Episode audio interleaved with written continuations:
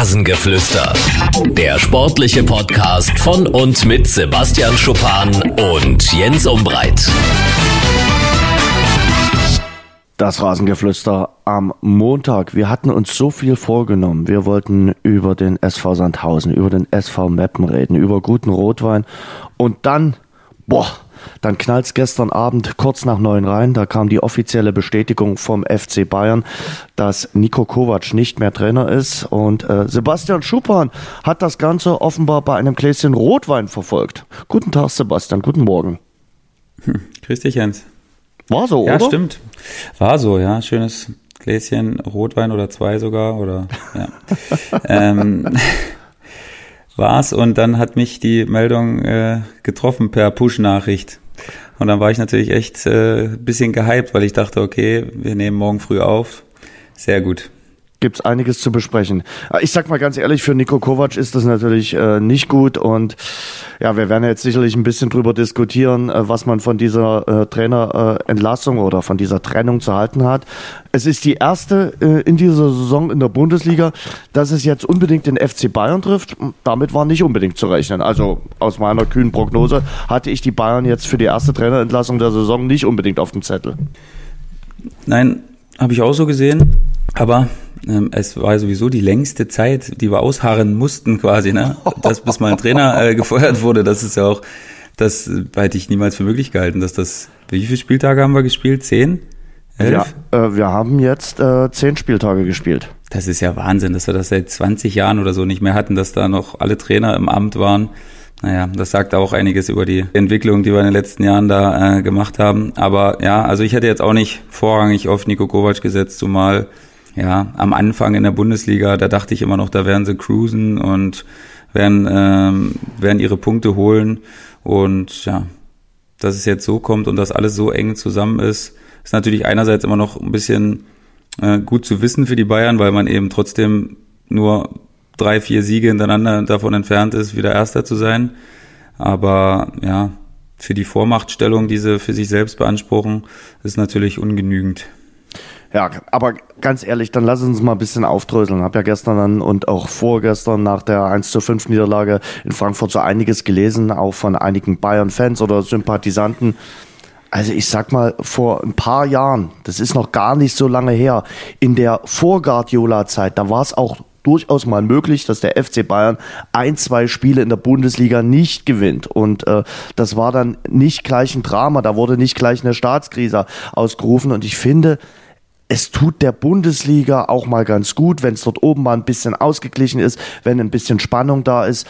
Und die Bayern werden auf Schrecke schon kommen. Dazu ist die Qualität einfach äh, zu gut. Aber da jetzt immer zu jammern und zu sagen, ach Gott, was soll nur passieren? Also ähm, das halte ich für ein absolut übertrieben. Ich kann sicherlich die Kritik verstehen am äh, Spielstil, an der Taktik von Niko Kovac. Da waren zuletzt wirklich taktisch-spielerische Defizite äh, deutlich sichtbar, vor allem in den äh, Spielen nach dieser Gala bei Tottenham Hotspur. Allerdings mir ist das viel zu früh mit der äh, Entlassung. Hat auch ein bisschen was mit Dankbarkeit zu tun. Der Mann hat äh, das Double geholt im äh, Sommer, das durchaus äh, souverän, hat da diesen 10-Punkte-Vorsprung von Borussia Dortmund äh, wettgemacht. Ähm, die haben nur wirklich nur vier Punkte Rückstand auf den Tabellenführer in der Bundesliga und dazu drei Siege in drei Spielen in der Champions League, die Gala gegen Tottenham. Ja, ich weiß, Tottenham ist momentan sicherlich europäisch nicht das Maß der Dinge, aber so schlimm, so dramatisch, wie es dargestellt wird, ist es meiner Meinung nach nicht. Ja, Dankbarkeit, die gibt's leider nicht mehr im Fußball oder ganz, ganz, ganz selten nur noch. Das ist auch so eine Eigenschaft, die ich schwer nachvollziehen kann, dass man leider so schnell vergisst und dass da alle so schnell austauschbar sind und dass man so schnell vergisst, was einem dieser Mensch äh, gegeben hat und wie viele schöne Momente das waren. Und ja, das Double ist ja im Moment, du sagst es selbst, nach der Guardiola-Zeit, ja, ist das gefühlt weit weniger wert als noch davor, weil eben die Dominanz so wahnsinnig hoch war. Und ähm, ja, also ich bin so ein bisschen hin und her gerissen. Ich versuche ja hier immer äh, dafür zu plädieren, dass Trainer mehr Zeit bekommen.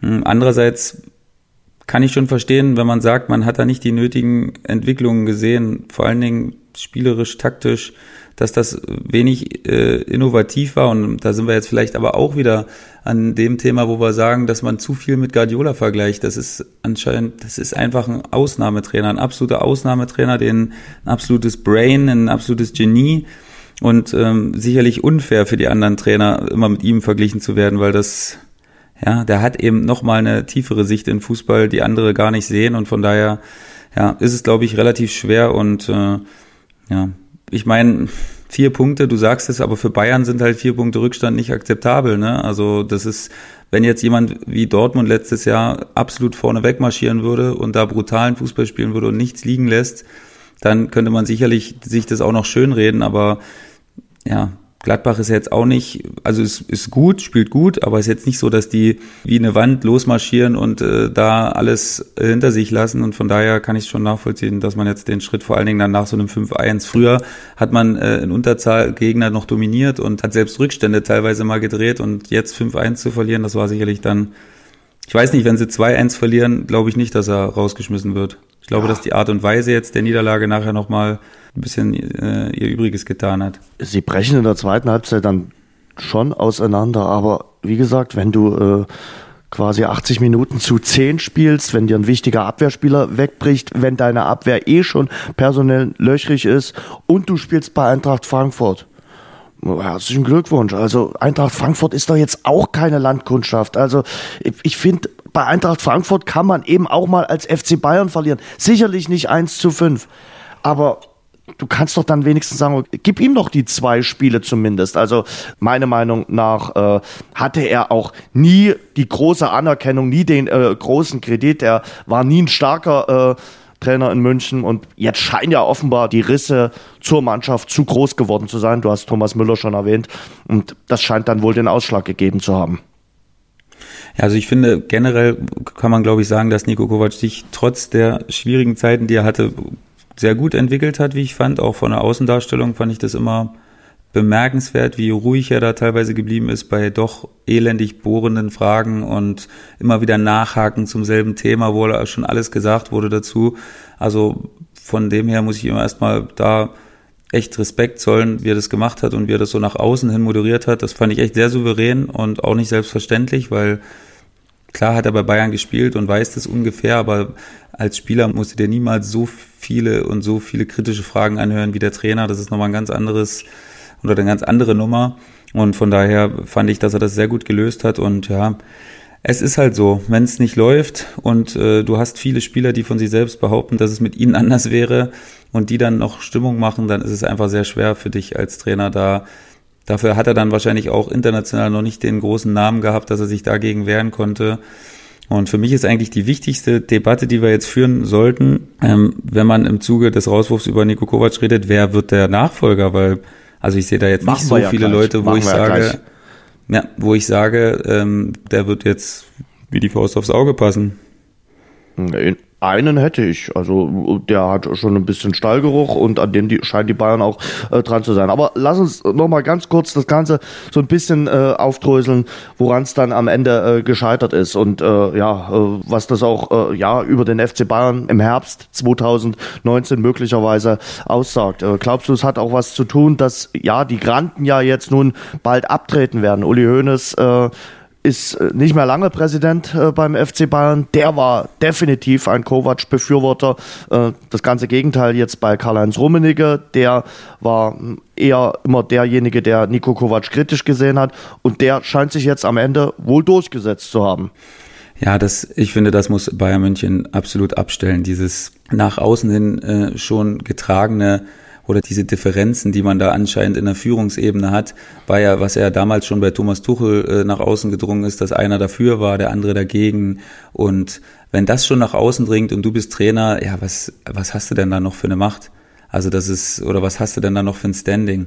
Dann warten doch die Leute teilweise nur auf schlechte Phasen und äh, schlechte Situationen, um dir eins reinzuwischen und gehen dann natürlich immer wieder zu dem, der nicht dein Befürworter ist, ist ja logisch, würde ich auch als Journalist machen und stellen da ihre bohrenden Fragen.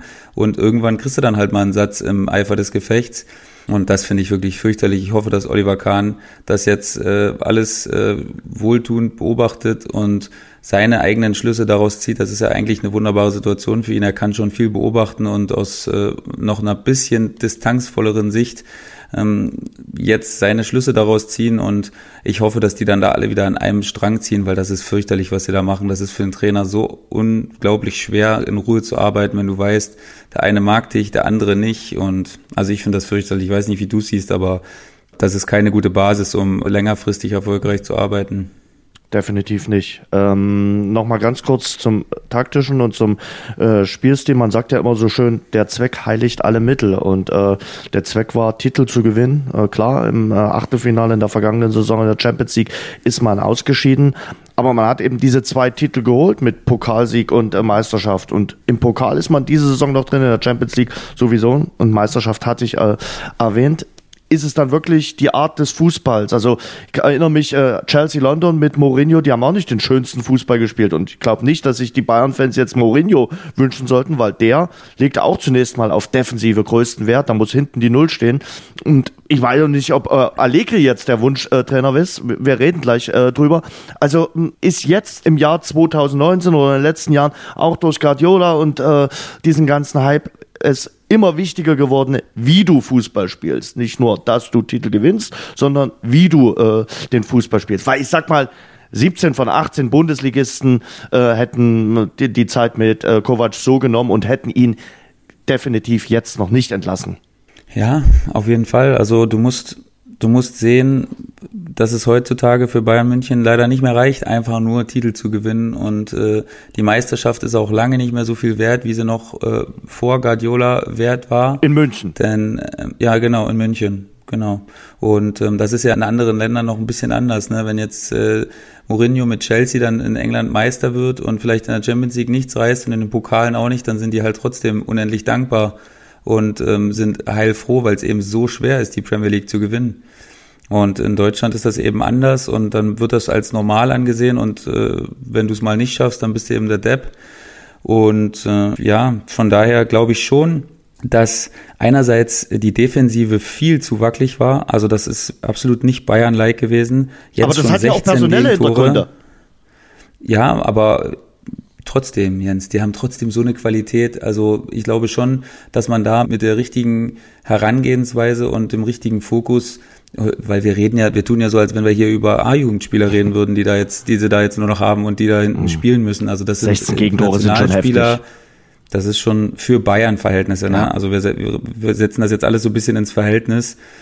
Ähm, der VW Wolfsburg hat aktuell die Hälfte der Gegentore und klar, auch ein Punkt weniger, aber trotzdem, ich glaube, dass das alles, selbst die Offensive. Und da finde ich, hat Kovac letztes Mal seinen einzigen größeren Fehler in der Öffentlichkeit gemacht, als sie gefragt haben, mit, ich weiß nicht, ob du das mitgekriegt hast, mit Liverpool, ja, ähm, wie die, was die da für ein Pressing spielen. Und er hat so nach dem Motto gesagt, ja, wenn du, äh, wenn du nur ein Fiat hast, kannst du nicht wie ein Ferrari fahren. Äh, und das verstehe ich nicht so richtig. Ich glaube, dass das mit den Bayern-Spielern auch möglich ist. So ja, eine Art er hat sich für Fußball seine Metaphern natürlich auch ein bisschen äh, dann gesagt, vielleicht sollte ich nicht so häufig in Metaphern reden.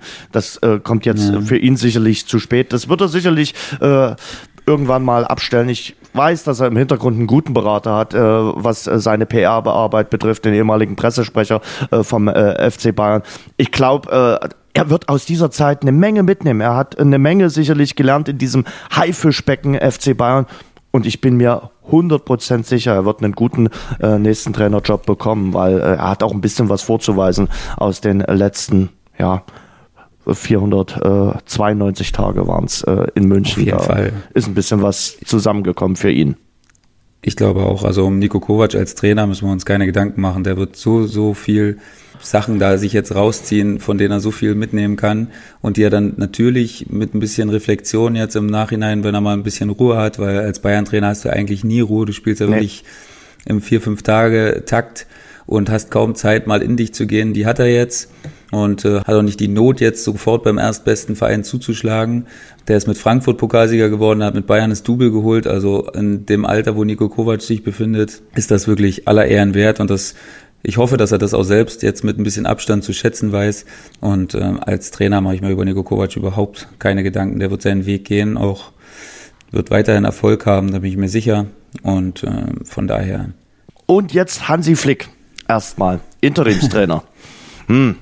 Ja. Äh, ist ja im Sommer schon gekommen. Äh, da hatte ich eigentlich, ja, vielleicht hat der eine oder andere gesagt, na, möglicherweise, wenn das mal wackelig wird mit Kovac, muss der dann mal einspringen. Jetzt ist es so gekommen. Äh, der war ja der ewige Co-Trainer unter Joachim Löw. Äh, dann das mit dem Sportdirektor beim DFB hat nicht so richtig funktioniert. Glaubst du, dass das mehr wird oder glaubst du nur Interimstrainer? Ich kann es mir ehrlich gesagt nicht vorstellen. Ich kann, ich kann auch leider zu wenig über Hansi Flick sagen, dass ich jetzt da irgendwie mir mal großartig Gedanken gemacht hätte oder irgendwie was mitbekommen hätte über drei Ecken, wie der jetzt ist und ob der die, ich meine, der weiß sicherlich aus der Nationalmannschaft, wie man mit großen Spielern umgeht und wie man das alles handelt.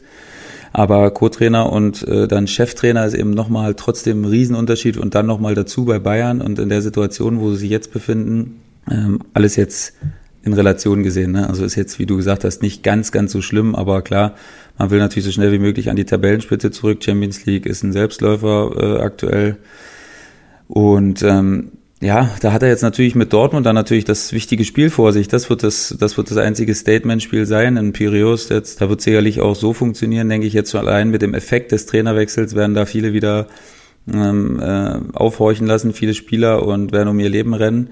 Und dann gegen Dortmund ist natürlich dann echt eine kleine Standortbestimmung. Und da bin ich echt gespannt, wie er das lösen und wie er das angehen wird, vom Personal her, von der Taktik her. Da bin ich echt gespannt, weil da habe ich zu wenig über ihn gesehen oder gehört, dass ich da jetzt irgendwie sagen könnte, der wird jetzt das oder das machen. Mhm. Ähm, Zwei Heimspiele hat er jetzt mit Piraeus, mit Dortmund. Äh, ist er da hauptsächlich jetzt als Psychologe gefragt äh, für die Mannschaft, dass er so ein paar kleine Gräben jetzt erstmal schließt? Äh, ich glaube, taktisch kannst du ja in dieser Woche relativ wenig machen. Ja, ich glaube, wenn er ein guter äh, Assistenztrainer war, dann wird er vielleicht erkannt haben, wo ein paar Schwächen liegen oder mhm. wo ein paar Probleme liegen und wird da jetzt vielleicht versuchen, die Unzufriedenen mit ins Boot zu nehmen und äh, da so kleine Änderungen vorzunehmen, die ja manchmal, wir haben schon so oft drüber gesprochen, nach Trainerwechseln, die können dann so kleine Änderungen können große Sachen bewirken. Mhm. Und äh, können große Dynamiken in Gang setzen. Und da denke ich schon, dass er da das Händchen vielleicht haben wird, dass er da die richtigen Leute anspricht und äh, da auch die richtigen Worte findet. Und ähm, wenn es dann einmal läuft, gut, dann äh, kannst du es nur laufen lassen von draußen und äh, die Jungs regeln den Rest. Klar, taktisch wird's nicht ich weiß nicht, ob er jetzt so wahnsinnig große Veränderungen, dass er jetzt irgendwie einen absoluten Systemwechsel äh, forcieren wird in den Tagen, kann ich mir eigentlich kaum vorstellen. Also jetzt nicht sowas wie von äh, Viererkette auf Dreierkette umstellen, also das kann ich mir eigentlich nicht vorstellen. Ich denke, dass er vielleicht ja, kleine Anpassungen machen wird, je nachdem auf den Gegner auch bezogen. Und ähm, ja, da bin ich echt gespannt, das werde ich mir relativ genau angucken. Wie ist das dann, äh, wenn der Co-Trainer zum Chef berufen wird, äh, ist dann die Ansprache auch eine andere. Äh, für ihn ja auch eine ja, schon äh, besondere Situation, wenn du dann auf einmal vor die Mannschaft treten musst und sagen, dann, okay, jetzt bin ich hier euer Chef, jetzt äh, hat mein Wort noch mehr Gewicht. Das ist ja dann schon eine Veränderung in der Kabine. Ja, ich glaube, du musst, du musst dir selbst trotzdem treu bleiben. Klar, du hast entweder diese natürliche Autorität dann als Trainer oder du hast die nicht. Ähm, ich glaube, dass du jetzt nicht zu den Spielern dann hingehen kannst und sagen kannst, ey, ich weiß, wir waren jetzt per Du und so, aber jetzt müssen wir das alles mit sie machen und mit großem Abstand. Das äh, wünsche ich mir jetzt. Ich glaube, das würde nicht gut ankommen und das, das ist nicht gut, wenn du dann dich so veränderst. Ich glaube, dass man das auch mit der Nähe zu den Spielern, dass man das mit der Zeit aufbauen kann äh, und sich da den nötigen Respekt auch verschaffen kann. Ich glaube, dass das möglich ist und dass das auch der bessere Weg ist, den man gehen kann, weil man bleibt einfach glaubwürdiger in der Mannschaft. Ich glaube auch, dass das er so ein wichtig. gewisses Standing hat, äh, eben auch durch seine Zeit äh, bei der Nationalmannschaft. Da kennen ihn die Spieler auch oder die, der ein oder andere Spieler. Ähm, ich glaube schon, dass er ja viel Erfahrung äh, gesammelt hat und er war ja auch mal früher äh, nun mal Cheftrainer Hoffenheim äh, und äh, kennt sich auch da mit dem Posten ganz gut aus. Wird's danach, äh, wenn du sagst, äh, Das wird wahrscheinlich nur ein Interimstrainer. Also mein Vorschlag wäre ja, und ich glaube, die Bayern liebäugeln auch mit dem, weil der eben schon so ein bisschen Bayern-Stallgeruch hat mit äh, Erik Ten Haag äh, von Ajax Amsterdam. Äh, letztes Jahr Champions League Halbfinale erreicht, Double in den Niederlanden. Hm, die Krux ist natürlich, der hat einen Vertrag bei Ajax bis 2022, aber der Sportchef von Ajax hat schon gesagt, na ja, wenn die Bayern anklopfen sollten, wären wir sicherlich gesprächsbereit. Ähm, der war eben schon mal zwischen 2013 und 2015 Trainer der U23 äh, der Bayern, kennt also das ganze Umfeld so ein bisschen in München und äh, kennt dort äh, auch die Gepflogenheiten. Das, denke ich mal, würde möglicherweise passen. Marc van Bommel, auch so ein Holland-Kandidat, der aktuell die PSV Eindhoven in den Niederlanden trainiert, der natürlich auch den FC Bayern ganz gut kennt, wäre sicherlich auch einer. Siehst du noch andere Kandidaten? Mourinho kann ich mir schwer vorstellen.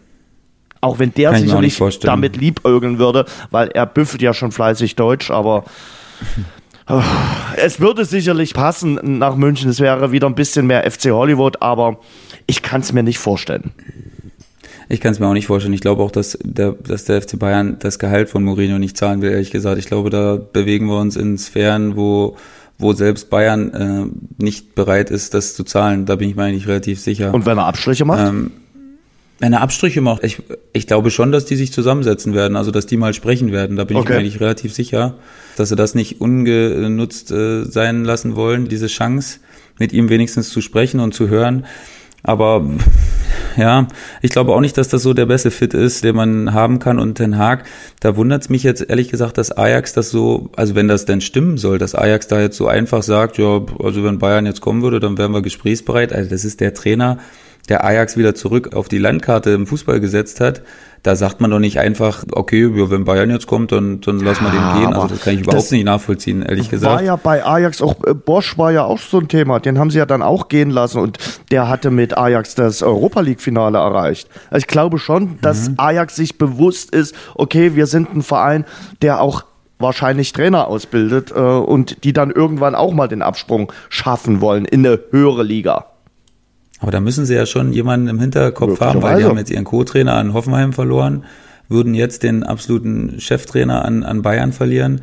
Und ich weiß nicht, ob das jetzt so ein der hat natürlich eine Spielweise mit Ajax gehabt, die echt Spaß gemacht hat zum ja. Zuschauen. Ne? Das, muss man, das muss man schon sagen. Fraglich ist natürlich, ob du das immer so projizieren kannst, wieder auf eine andere Mannschaft, wo er nicht die Zeit hat, jetzt vor allen Dingen groß was äh, zu implementieren da. Und ob das dann alles so geht wie auch mit Ajax, wo sicherlich eine absolut hungrige junge Truppe war, die sehr wissbegierig waren und ob das jetzt in München genauso funktioniert. Frag mal bei Peter nicht. Bosch nach. Ich, genau, das meine ich. Also das ist jetzt für mich nicht so, dass das jetzt ohne Wenn und Aber dann genauso klappen würde und ich mir da jetzt total sicher wäre. Also ich, ich würde eher so eine, so eine unpopuläre äh, Lösung suchen. Ich würde eher auf sowas wie Allegri gehen, ehrlich gesagt, weil ich glaube, dass es echt wichtig ist, dass du wieder diese defensive Stabilität kriegst. Und äh, Allegri hat jetzt trotzdem mit Juve echt, boah, der hat echt alles abgeräumt. Ne? Äh, da reden wir natürlich auch darüber, dass Juve da schon Genau, dass Juve da in, in der italienischen Liga natürlich das Nonplusultra ist und dass es da nicht so schwierig scheint, ähnlich wie in der Bundesliga, da jedes Jahr Meister zu werden. Aber ich glaube, da hat er auch ein riesiges Star-Ensemble gut moderiert und da habe ich fast überhaupt nie irgendwas gelesen darüber, dass da Probleme herrschen sollten. Da war Cristiano dazu noch mit dabei. Also Wer? ich glaube, dass das schon Cristiano Ronaldo, okay. falls du es nicht weißt, ist ein Stürmer mit okay, 700 okay. Toren. Mhm. Ähm, ja, da ist natürlich die Sprachbarriere echt fraglich, weil ich mir kaum vorstellen ja. kann, dass er in irgendeiner Art und Weise Deutsch kann und das dann mit Dolmetscher, ob das dann so rüberkommt, weiß ich nicht. Deswegen bin ich mir da ehrlich gesagt auch nicht so sicher. Ja, und der Rest, was hat man noch diskutiert? Was hattest du vorhin noch in den Ring geworfen?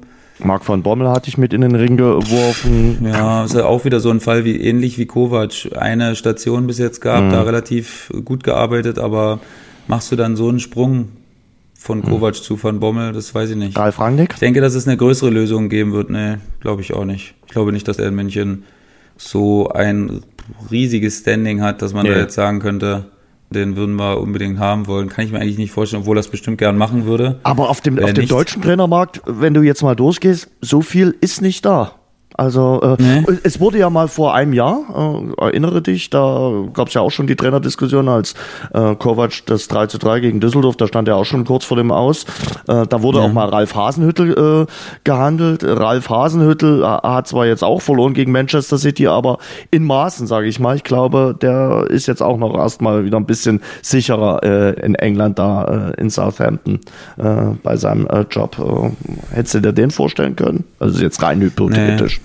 Auch nicht. Auch nicht, auch nicht, ehrlich gesagt, nicht ja. so richtig. Also jetzt zumindest, wir reden, also ich sehe das jetzt alles so ein bisschen in Relation zu Kovac, ne? ob man da jetzt irgendwie ein gefühltes Upgrade machen würde. Klar, Mourinho ist natürlich ein Name, aber du sagst auch, die Spielweise ist auch eher defensiv orientiert. Das wäre jetzt schon eine Sache, wo ich wieder sagen würde, da könnte man schon mit arbeiten. Aber würde der dann so diese Lösungen finden, die man jetzt so, nachdem man sich so gesehnt hat in München, dass man wieder mehr offensiv, mehr variabel ist und äh, ja, einfach vielleicht einen offensiveren Spielstil mit mehr innovativen Ansätzen findet, weiß ich nicht. Kann ein ich mir auch nicht vorstellen. Boah, ein Upgrade war, war dann äh, Kovac äh, Economy Class und äh, du suchst jetzt den. Ich weiß nicht, aber du entlässt ja einen Trainer, weil du danach irgendwie dir hoffst, dass es besser wird oder anders wird. Und äh, von daher spreche ich da jetzt so drüber. Und Arsene Wenger, boah, kann ich mir aber überhaupt nicht vorstellen. Nee, nee. Also das ist ja eine maximale Lösung für zwei, zwei Jahre, klar. Denkst du äh, in der heutigen Zeit sicherlich nur in äh, solchen äh, Zeitzyklen, aber ah, weiß ich nicht. Vor fünf bis zehn Jahren hätte ich mir Arsene Wenger sicherlich mal vorstellen können, aber aktuell nicht mehr. Also dazu hat er dann auch in der Schlussphase bei Arsenal nicht mehr so viel äh, erreicht. Ja. Ich hoffe, dass wir es bis zum Wochenende schaffen, weil dann hast du wenigstens die Länderspielpause, wo natürlich trotzdem keiner da ist. Das ist natürlich der nächste, der nächste Mist, der da ein bisschen für den neuen Trainer dazukommt, dass du da äh, nur mit den Spielern arbeitest, ja. äh, die eigentlich ja, entweder junge Spieler sind oder, oder ältere Spieler, die dann nicht mehr in der Nationalmannschaft sind. Ja, nicht einfach. Äh, ich bin wirklich gespannt. Ich kann es, ich, selbst wenn du mir jetzt die Pistole auf die Brust setzen würdest, boah, dann würde ich wahrscheinlich noch am ehesten Ten Hag sagen.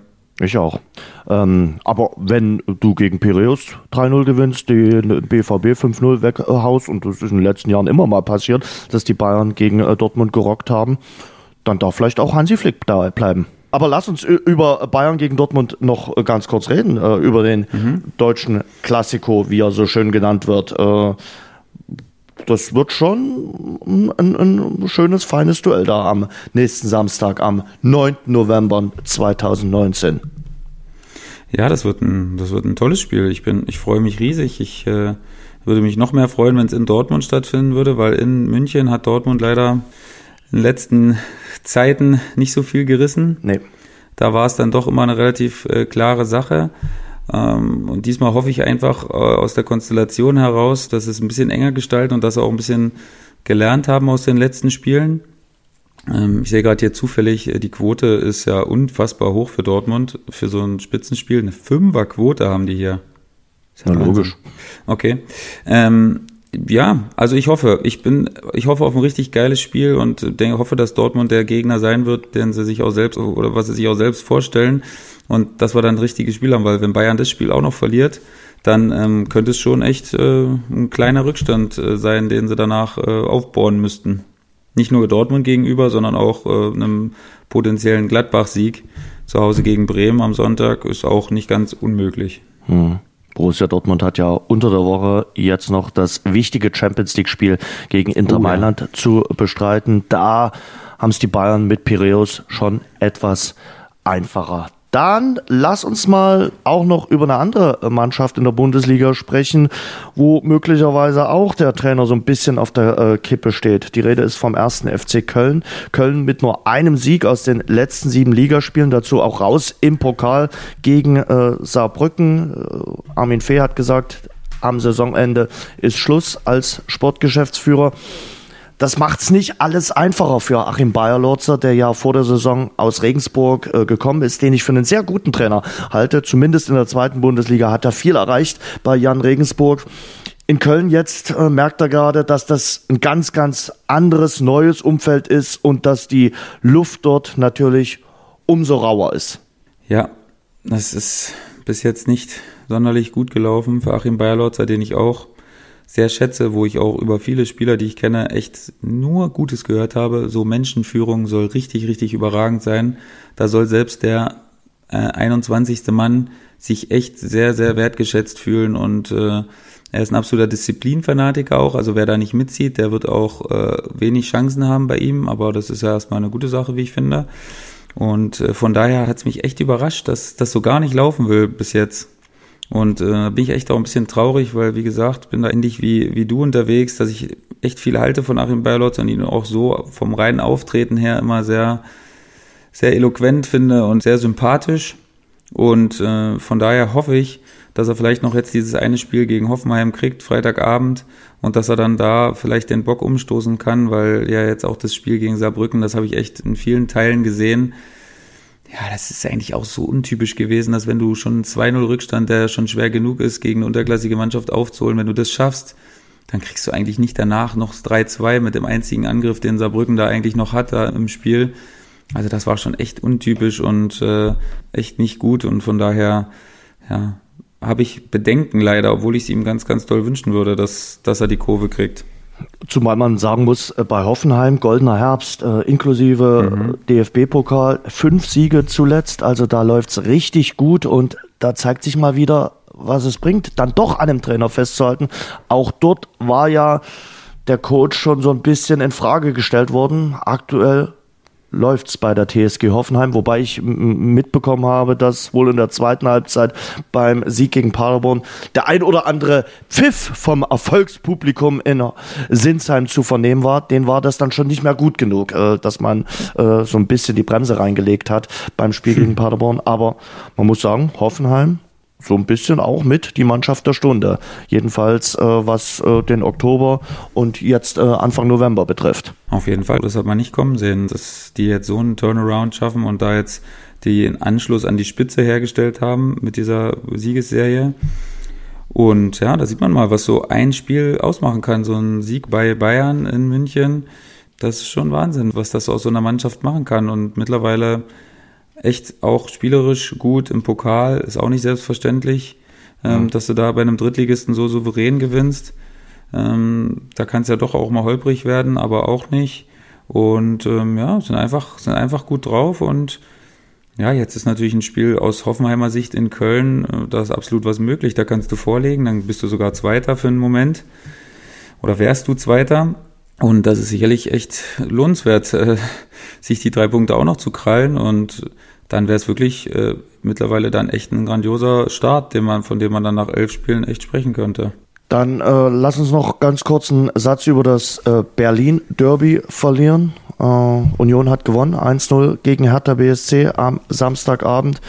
Aber die Halden, äh, die waren so ein bisschen Rafael Ginkiewicz äh, nach dem äh, Spiel, also der Torhüter von Union Berlin und Dennis Eitekin. Also Dennis Eitekin, wir haben ihn ja mehrfach hier im Rasengeflüster schon äh, gewürdigt, fand ich großartig, dass er das Spiel zu Ende äh, geleitet hat. Unter diesen ganzen schwierigen Umständen, Ginkiewicz äh, hält äh, ein paar Fans davon ab, vermummt äh, in Richtung Hertha-Block zu stürmen. Aber was mir gar nicht in den Kopf geht, man kann sicherlich über Pyrotechnik äh, diskutieren und äh, der eine findet es klasse, der andere sagt, brauche ich nicht. Sieht sicherlich bei Abendspielen immer nicht ganz schlecht äh, aus, klar. Äh, wie gesagt, kann man diskutieren. Was überhaupt nicht geht, sind Leuchtraketen. Und Leuchtraketen, die auf äh, Co-Trainer, Trainer, Kinder, Familien geschossen werden, ist für mich ja, keine Diskussion wert, ist äh, absolutes Tabu und äh, gehört sich nicht. Äh, weder im deutschen Fußball, noch im serbischen Fußball, noch im griechischen Fußball. Das braucht's in einem Fußballstadion nicht. Das, was da am Samstagabend passiert ist an der alten Försterei, hat für mich teilweise die Grenze des guten Pyrogeschmacks weit überschritten. Ja, absolut hirnverbrannt. Also dafür habe ich auch nicht, da habe ich auch überhaupt kein Verständnis äh, für. Also wenn da Leute in Gefahr gebracht werden, die einfach sich ein schönes Spiel angucken wollten und ein, ein Stadtderby, was es, was es wieder mal eine Weile nicht gab und da so eine Vorfreude herrschte, dann finde ich das immer schade. Ist, das würde ich meine Aussage nicht. Das ist echt, echt mies, richtig, richtig mies, wenn dir das so versalzen wird, äh, dieser schöne Abend mit so einer Mistaktion und ich habe echt kaum Worte dafür, wie ich das finde, weil da wird die Bühne Fußball wieder genutzt für so einen Mist, was kein Mensch braucht. Und äh, da, anstatt wir uns jetzt äh, schön über das Spiel unterhalten und äh, wie Union ja quasi zum Angstgegner von Hertha mutiert in den Derbys, unterhalten wir uns jetzt da über so einen, über so einen Kack und das ist echt, also nicht gut. Ein tolles Fußballfest hat es äh, letzten Mittwoch äh, in Berlin äh, gegeben, muss ich wirklich so sagen. Das war beeindruckend. War für mich eines der beeindruckendsten Fußballspiele in den letzten fünf bis zehn Jahren. 70.000 Berliner Olympiastadion, DFB-Pokal, Do-or-Die-Spiel, ähm, über 30.000 Dynamo-Fans, äh, eine atemberaubende Stimmung. Ähm, ja, Dynamo Dresden hatte an dem Abend mal wieder gezeigt, was Dynamo Dresden ist, die ganze DNA, die ganze Urkraft des Vereins. Es waren ja nicht nur Fans aus Dresden da, die mit Dynamo sympathisieren, sondern aus dem ganzen Bundesgebiet, selbst aus dem Ausland waren Fans angereist und äh, das war ein beeindruckender, ein großartiger äh, Fußballabend für Dynamo, hatte ich so den Eindruck. Das war ihr spezielles Finale, was dann auf dramatische Weise verloren ging. Und äh, trotzdem äh, sind viele Fans mit stolz geschwellter äh, Brust rausgegangen aus dem äh, ganzen Abend. Also es war ein toller äh, Pokalabend. Ich weiß nicht, wie du es empfunden hast, aber 70.000 Olympiastadion. Es wird ein Abend äh, sein, den ich nie vergessen werde. Und klar, äh, viele von denen, die dabei gewesen sind, werden äh, definitiv davon auch ihren Kindern und Enkeln noch erzählen, von diesem äh, ganz speziellen äh, 30. Oktober 2019. Auch wenn das Ergebnis dann aus Sicht von Dresden nicht gestimmt hat, war es ein Erlebnis in Berlin. Ja, also ich habe echt lange überlegt, ob das überhaupt, äh, ob ein anderer Verein überhaupt imstande wäre, sowas, sowas hinzukriegen. Egal, da können wir jetzt auch über Erstligavereine reden. Ich glaube nicht ehrlich gesagt, dass ein anderer Verein dazu in der Lage ist, das hinzubekommen. Und das allein zeigt schon dieses Alleinstellungsmerkmal und wie du sagst, du hast es, du hast das, glaube ich, in einen schönen Satz verpackt. Ähm, dieser Abend hat gezeigt, äh, was Dynamo ist und zu was Dynamo fähig ist und was alles in diesem Verein und in dem ganzen Umfeld drinsteckt. Und das war einfach nur unfassbar. Also wie gesagt, das wird in die Annalen des DFB-Pokals eingehen, dass ein Verein geschafft hat, äh, mehr Fans ins gegnerische Stadion zu kriegen, als ins Heimstadion passen. Ähm, das ist ja allein schon, ja, das kann man gar nicht in Worte fassen, was, was das bedeutet. Das muss man sich mal äh, auf der Zunge zergehen lassen. Mehr Fans in einem Auswärts, äh, in einem Auswärtsspiel als ins Heimstadion passen. Ja, das ist unfassbar und ja, das war, es war einfach nur schade, dass es am Ende nicht belohnt wurde und dass das äh, auf diese Art und Weise nachher geendet hat, weil das hätte wirklich eigentlich dazu reichen müssen, noch eine Runde weiterzuziehen und dann noch ein anderes Stadion im besten Fall nochmal voll zu machen, irgendwo anders oder ein schönes Heimspiel zu haben. Also das hat mich im Endeffekt echt geärgert, dass es dann dazu nicht gereicht hat, aber wie gesagt, die Aktion an sich atemberaubend. Schade, dass äh, weder die ARD noch Sport 1 es geschafft haben, dieses Spiel, gerade 30 Jahre Mauerfall, äh, live zu übertragen. Die Möglichkeit hätten sie gehabt. Sie haben sich dann, die ARD hat sich für Dortmund gegen Gladbach, Sport 1 hat sich für Bochum gegen Bayern entschieden. Äh, sicherlich auch interessante Duelle, aber ich sag mal gerade, mit der äh, ganzen Geschichte, die wir ja dieses Jahr haben, 9. November, vielleicht reden wir dazu auch noch später zwei Sätze, ähm, hätte es sich äh, sicherlich auch gelohnt, äh, dieses Spiel mit über 70.000 im Olympiastadion in die Wohnzimmer in ganz Deutschland zu präsentieren. Und äh, man hätte auf jeden Fall im Free TV ein richtig gutes Fußballspiel äh, mit ganz viel Drama äh, zu sehen bekommen. Also es hätte sich gelohnt. Aber Zumal es ja im Vorhinein schon klar war, ne, dass so viele Dresden-Fans ja, kommen und dass von Hertha natürlich auch jetzt nicht nur 3000 kommen. Das war auch klar, von daher konnte man davon ausgehen, dass, dass die Schüssel äh, fast voll wird. Mhm. Und ähm, ja, also hätte für mich auch alle Kriterien erfüllt, um, um Live-Spiel zu sein. Aber da ist es dann halt so bei den Programmplanern. Wer spielt gegen Dortmund, wer spielt gegen Bayern? Und das sind mhm. meistens die Spiele, die dann ausgewählt werden. Es war so ein bisschen am letzten Mittwoch, wie wenn du im Fünf-Sterne-Restaurant einmal essen gehst und seit gestern ist dann wieder Kantineessen äh, angesagt. Gut, es war in Stuttgart eine sehr schöne Kantine, muss man sagen, aber um einfach mal äh, ja, die Relation für Dynamo Dresden in den Vergleich zu bringen, ähm, Pokal war halt was ganz, ganz Besonderes. Seit gestern ist dann wieder Alltag angesagt äh, für die Sportgemeinschaft äh, Dynamo. Man hat in Stuttgart verloren mit 1 zu 3. Ich finde, na klar, du kannst in Stuttgart auch mal 1 zu 3 verlieren, weil Stuttgart gefühlter Bundesligist ist, weil die individuell bockstark besetzt sind. Aber die aktuelle Situation jetzt mit der fünften Niederlage in Folge bereitet dir große Sorgen, weil äh, jetzt hast du am Freitag quasi äh, ein, ein, echtes Endspiel äh, mit, mit äh, der Partie gegen Wien Wiesbaden. Wenn du das verlierst, boah, dann wird's aber richtig ambitioniert, äh, den Klassenerhalt zu schaffen. Dann ist es nicht aussichtslos, aber dann äh, gräbst du dort mit neun Punkten rum und äh, hast natürlich dann auch schon einen gehörigen Rückstand zum rettenden Ufer, der es ja jetzt schon teilweise ist. Ja, ich habe mir das Spiel gestern auch angeschaut, ähm, fast komplett. Ähm, dann nur die, die Endphase dann so ein bisschen in der Konferenz, weil äh, die anderen Spiele ja auch recht spannend waren. Weil dich deine Bielefelder interessiert haben. Äh, ja, unter anderem, aber auch Hamburg. Das waren ja quasi alle äh, mhm. drei Spitzenteams, die da gespielt haben und ähm, dazu noch Dynamo. Also da gab es eine Menge schöne Sachen, die man sehen konnte. Und ja, das Spiel war im Endeffekt, ja, natürlich hat man gemerkt, dass wenn Stuttgart mal ins Rollen kommt, dass es dann relativ schwer ist, die, die gut zu verteidigen. Aber man hat auch gemerkt, dass man durchaus selbst äh, gute Chancen hatte und äh, da jetzt wirklich weit weg davon war, chancenlos zu sein. Ich glaube, dass man in der ersten Halbzeit das ein oder andere Tor hätte machen können, vielleicht sogar müssen. Und dann hätte man da schon ein besseres Gefühl gehabt, weil man hat es ja trotzdem gemerkt nach dem Anschlusstreffer, dass dann Stuttgart jetzt wirklich weit weg davon war, jetzt absolut souverän mhm. aufzutreten und da das ganz locker von oben runter zu spielen. Und von daher glaube ich schon, dass da mehr möglich war, aber ich denke auch, dass man im Großen und Ganzen sagen muss, dass ähm, klar, da kann man mal punkten. Äh, das ist, haben andere Mannschaften wie Wien, äh, Wiesbaden oder, oder Kiel natürlich gezeigt, aber jetzt auch nicht äh, wie in so einem äh, Tante Emma Laden, wo du da hingehen kannst und dir nehmen kannst, was du willst und äh, dann wieder gehst. Also das jetzt auch nicht. Ne? Irgendwann war schon klar, dass die mal wieder in die Spur kommen und ein bisschen, äh, ein bisschen das von dem, was sie können, auf den Platz kriegen. Und dann ist es eben da wirklich nicht so leicht zu punkten. Das muss man ehrlicherweise dazu sagen. Und da hatte Dynamo jetzt einfach auch nicht die Kaltschnäuzigkeit an dem Tag, die du dann haben musst, um da drei Punkte mitzunehmen oder vielleicht sogar einen. Das war ja auch gefühlt erstmal ein Erfolg gewesen. Und ja, leider hat es nicht geklappt und jetzt, naja, da brauchen wir jetzt auch nicht groß drum rumreden. Das ist jetzt eben ein Spiel, was du gewinnen musst zu Hause, egal wie. Das wird wahrscheinlich nicht so schön werden. Das kann man relativ einfach sagen, dass das dann wahrscheinlich von großem Druck geprägt sein wird und der vornehmlich auf der Dynamo-Seite, weil Wiesbaden hat jetzt echt gut gepunktet in den letzten Spielen. Jetzt nochmal in Unterzahl den Ausgleich geschafft gegen den HSV, was auch kein Mensch erwartet hat dann nachher.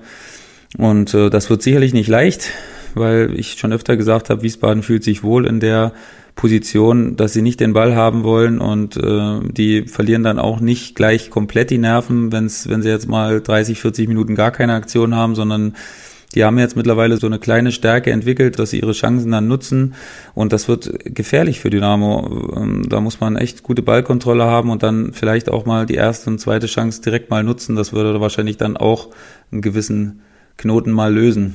Mhm. Zwei Fragen habe ich. Äh, als du früher als ja. kleiner Knopf im Tente Emma-Laden gegangen bist, hast du da nie bezahlt, mhm. weil du gesagt hast, naja, man geht einfach rein und nimmt sich was? Also. ja, doch, ich habe schon bezahlt, Jens. Gut, war ganz, an, ganz, beruhigt ganz, mich. ganz gut erzogen. Jetzt äh, erklär mir aber lieber noch, äh, wie gehst du in so ein Spiel rein? Du kennst ja solche Drucksituationen. Du kennst auch diese Drucksituation hier in Dresden. Das ist natürlich mhm. dann noch Freitagabend, Flutlicht. Ähm, alle sind angespannt. Äh, jeder Zuschauer, der kommen wird, wissen natürlich um diese Bedeutung dieses äh, Spiels und dass ja ein, ein, negativer Ausgang sicherlich auch Konsequenzen haben könnte, äh, für was auch immer. Aber wie versuchst du als Spieler die Woche jetzt mit diesem ganzen Druck umzugehen und wie erarbeitest du dir ein gewisses Selbstbewusstsein, was du zwangsläufig nicht haben kann nach, nach fünf Spielen äh, ohne Sieg in der zweiten Liga?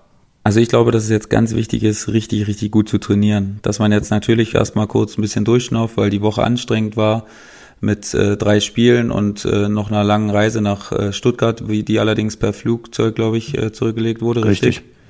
Ähm, ja, also ich glaube, richtig, richtig gut trainieren, hart trainieren, sich selbst äh, in die Verfassung bringen, dass man sagen kann, hey, wir sind bereit für Wiesbaden, denn es wird ein Spiel, was viel über den Kopf entschieden wird am Ende. Und du weißt natürlich, dass du dir da nicht so viele schlechte Aktionen erlauben kannst, weil natürlich das Umfeld und das Publikum jetzt eine gewisse Erwartungshaltung hat. Und ähm, ich hoffe wirklich, dass alle zusammen, dass alle sich auch einen Tacken davor vielleicht darüber Gedanken machen, was es bedeutet, äh, wenn man das Spiel auch gewinnen würde oder natürlich auch äh, im Umkehrschluss, was es bedeutet, das verlieren zu äh, können und dass dann alle wirklich an einem Strang ziehen. Es bringt nichts, dass wenn jetzt, wenn es mal nicht so gut reinkommt ins Spiel und man da vielleicht mal eine schlechte Phase hat und auch mal ein paar Fehlpässe spielt, das bringt nichts, die Mannschaft darunter zu pfeifen und äh, irgendwie zu denken, äh, die laufen dadurch mehr, das habe ich hier schon öfter gesagt, äh, wirklich absoluter Zusammenhalt und nach dem Spiel kann man dann schimpfen, meinetwegen. Da würde ich dann Verständnis für aufbringen, aber während des Spiels bitte volle Unterstützung und das ist das, was die Mannschaft am nötigsten braucht und ich hoffe, dass sie auch ihren Teil dazu beitragen, dass, dass die Fans dazu ermutigt, eine gute Leistung zu bringen und dann gemeinsam diese wichtige Hürde zu nehmen, denn das stärkt natürlich das Gemeinschaftsgefühl äh, ungemein und würde echt helfen, den Weg wieder nach oben anzuschlagen und raus aus diesem Keller da unten, der ja leider düster und kalt ist düster und kalt und jetzt leuchtet auch noch die rote Laterne hier in Dresden. Ja. Äh, man muss versuchen, äh, ein Feuer zu entfachen, äh, Freitagabend. Sicherlich, wie Wiesbaden, da sagt äh, der ein oder andere jetzt, mh, hm, das ist aber ein toller Gegner, sondern äh, aber trotzdem, es muss einem äh, am Freitagabend gelingen, äh, hier mit einer guten Leistung zu zeigen, dass man eine zweitligawürdige äh, Mannschaft hat, dass man einen Trainer hat, der ein Konzept für diese Mannschaft hat und äh, dass man gewillt ist, mit aller Kraft die drei Punkte hier in Dresden äh, zu behalten und äh, endlich den dritten Saisonsieg in der äh, zweiten Bundesliga einzufahren. In dem Wissen, was du schon gesagt hast, dass äh, Wien Wiesbaden besonders gut klarkommt mit Mannschaften, die äh, viel Ballbesitz haben, weil die mhm. sagen, wir brauchen eigentlich gar nicht viel Ballbesitz. Wir sind mit unseren 20 Prozent äh, ganz zufrieden. Von daher ja. wird's richtig, richtig schwer und niemand sollte hier davon ausgehen, äh, dass äh, der SVW in Wiesbaden am äh, Freitagabend einfach so mal 3 zu 0 aus dem Stadion geschossen wird. Das wäre ein Trugschluss. Dann lass uns noch über Hannover 96 zu sprechen kommen. Mirko Slomka, da muss ich auch mal sagen, da hatte ich ein gutes Nächste gehabt. Ich habe dir es ja schon in der Saisonvorschau gehabt. Mhm. Ich hatte so meine Bedenken, dass Mirko Slomka und Hannover 96, dass diese Ehe zum zweiten Mal gut gehen könnte.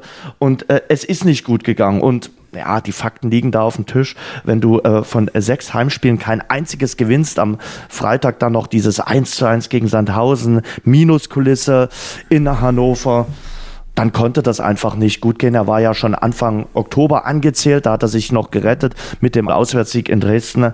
Aber jetzt war das Kapitel Mirko Slomka einfach zu Ende. Hannover 96 ist eine ziemlich graue Maus in der zweiten Bundesliga, aktuell im Herbst 2019.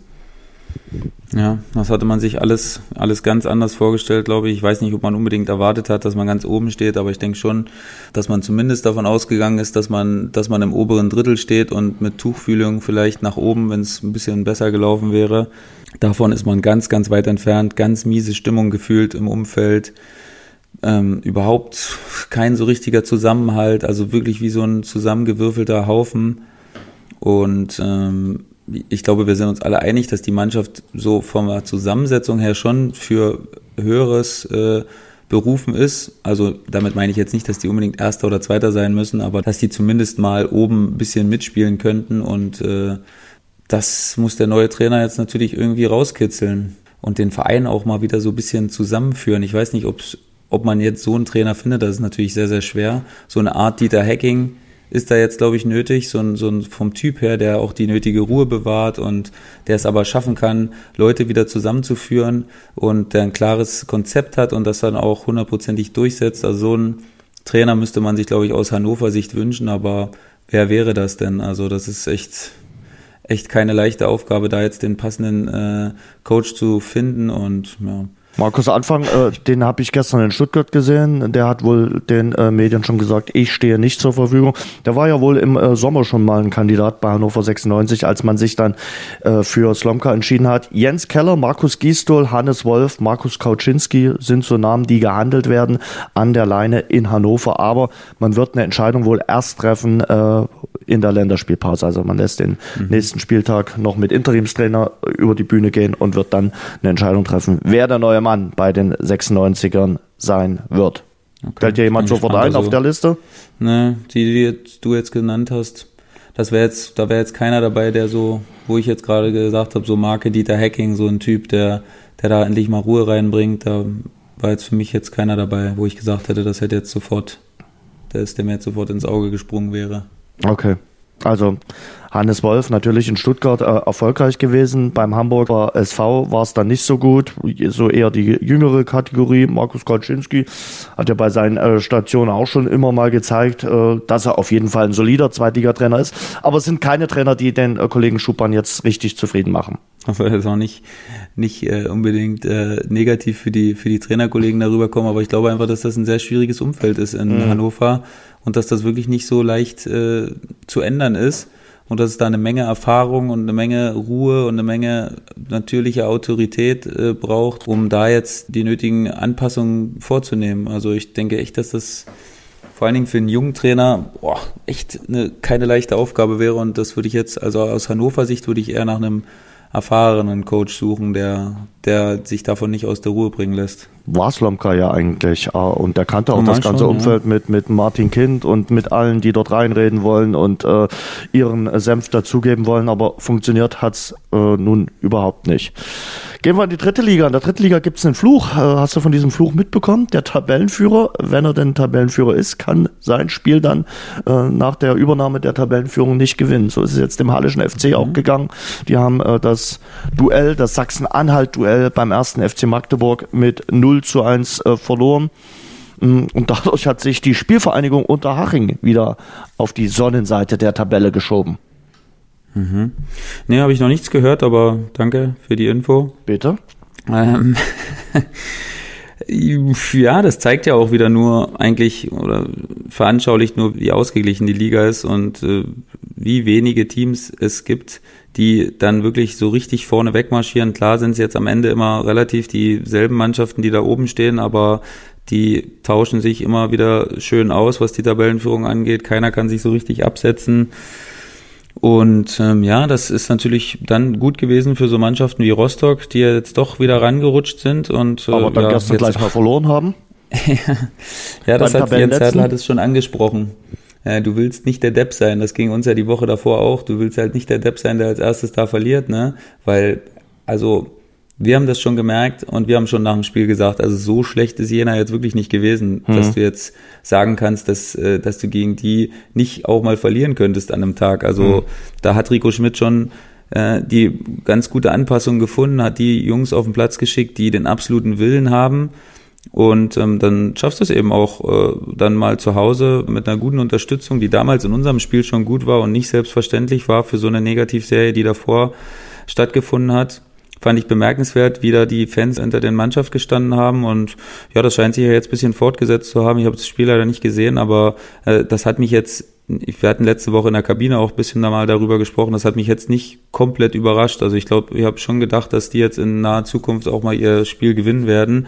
Und ja, jetzt werden wir mal sehen, was das mit der Mannschaft dann macht, dieser erste Sieg. Ob man da jetzt eine komplette Änderung sieht, ob man da jetzt sieht, dass die Brust komplett breiter ist und dass wir jetzt einfach da komplett konkurrenzfähig sind oder ja, ob es nur eine Eintagsfliege war, wir werden es wir werden's sehen. Ich bin Jena gespannt und spielt am ja. Freitag in äh, Köln, Viktoria oh, ja. Köln. Äh, das ist mhm. dann sicherlich so eine Art Gradmesser beim Aufsteiger, um zu zeigen, okay, äh, der erste Sieg war mehr wert als nur so ein Hoffnungsfunken. Äh, mhm. Unterhaching als Tabellenführer gegen Meppen. Der Toto-Tipper würde jetzt sagen, ja, da gewinnt dann Unterhaching wohl nicht, wenn der Fluch anhält. Und äh, ihr spielt beim Chemnitzer FC, bedeutet, äh, ihr spielt Sonntag, Samstagabend guckst du in Chemnitz äh, den Bundesliga-Klassiker ähm, Dortmund mhm. in München. Ähm, ganz kurz zu euch, ihr habt gewonnen, du auf dem Betzenberg auf der Tribüne. Äh, ja, ja, das ist sicherlich ein äh, schöner Auswärtssieg gewesen. Boah, Jens, das war fürchterlich wichtig für uns, wirklich. Das, mir sind so viele Steine vom Herzen gefallen äh, auf der Tribüne. Das war echt wichtig und ähm, das war genau das, was wir gebraucht haben. Äh, Art und Weise nachher mit äh, einer Überzahl und nochmal ein Tor kassiert.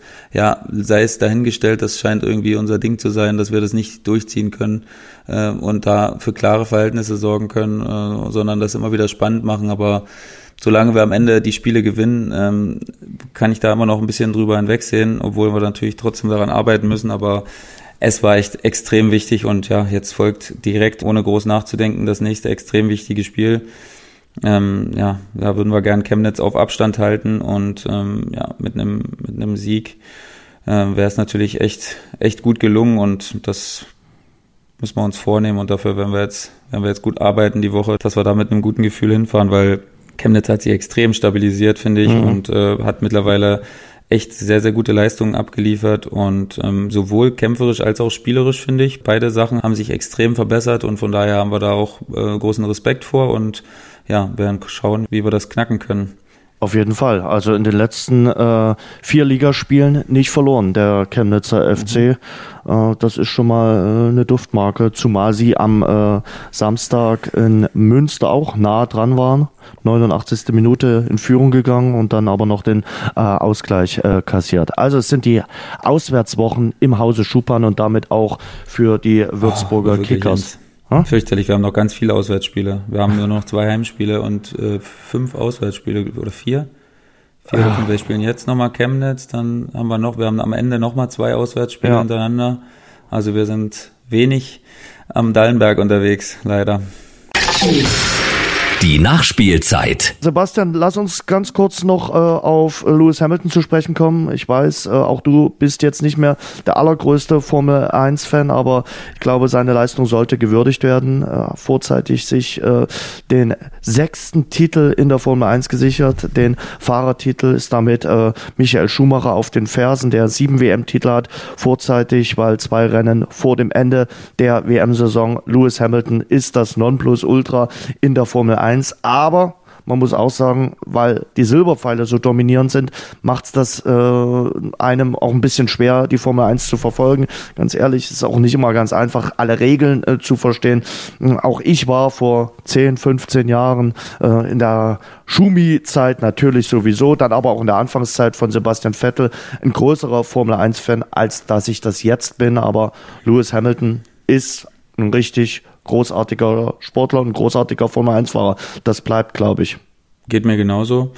Ich war auch ein großer, großer Formel 1-Fan. Äh, damals mit meinen äh, Großeltern immer zusammengeschaut. Weiß ich noch, meine Oma guckt, glaube ich, jetzt noch ein bisschen Formel 1. Und ja, da war Schumi natürlich einer, ein absoluter Sympathieträger, auch einer der größten Sportler, den wir in Deutschland je hatten, auch so von der Sympathie her war es, war echt äh, jemand, den man, mit dem man immer mitgefiebert hat. Und ja, das ist jetzt, ist jetzt leider nicht mehr so, aber nichtsdestotrotz hast du es, glaube ich, richtig gesagt, ist Lewis Hamilton auch einer der größten äh, Formel 1-Fahrer aller Zeiten, glaube ich, mittlerweile.